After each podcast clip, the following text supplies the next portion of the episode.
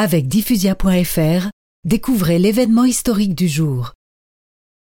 Napoléon, marchant au devant des Anglais, les rencontra à Waterloo. La bataille était rude, et il attendait des renforts du général Grouchy. Ce fut Blücher qui arriva avec les Prussiens. Alors les Français furent accablés sous le nombre. Pour protéger la retraite, la garde impériale se forma en carré. Sommé de se rendre, son général répondit La garde meurt, mais ne se rend pas.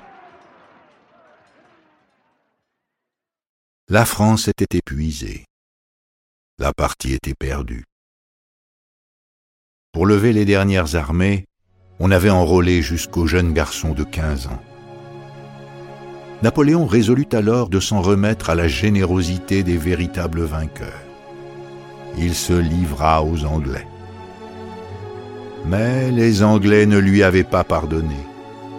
Ils l'exilèrent dans une petite île solitaire à Sainte-Hélène, très loin dans l'océan du côté de l'Afrique. Et celui qui était né dans une île du côté où le soleil se lève, mourut dans une île du côté où le soleil se couche. Plus tard, on alla y chercher sa dépouille qui repose aujourd'hui dans un grand tombeau de marbre sous la coupole des Invalides.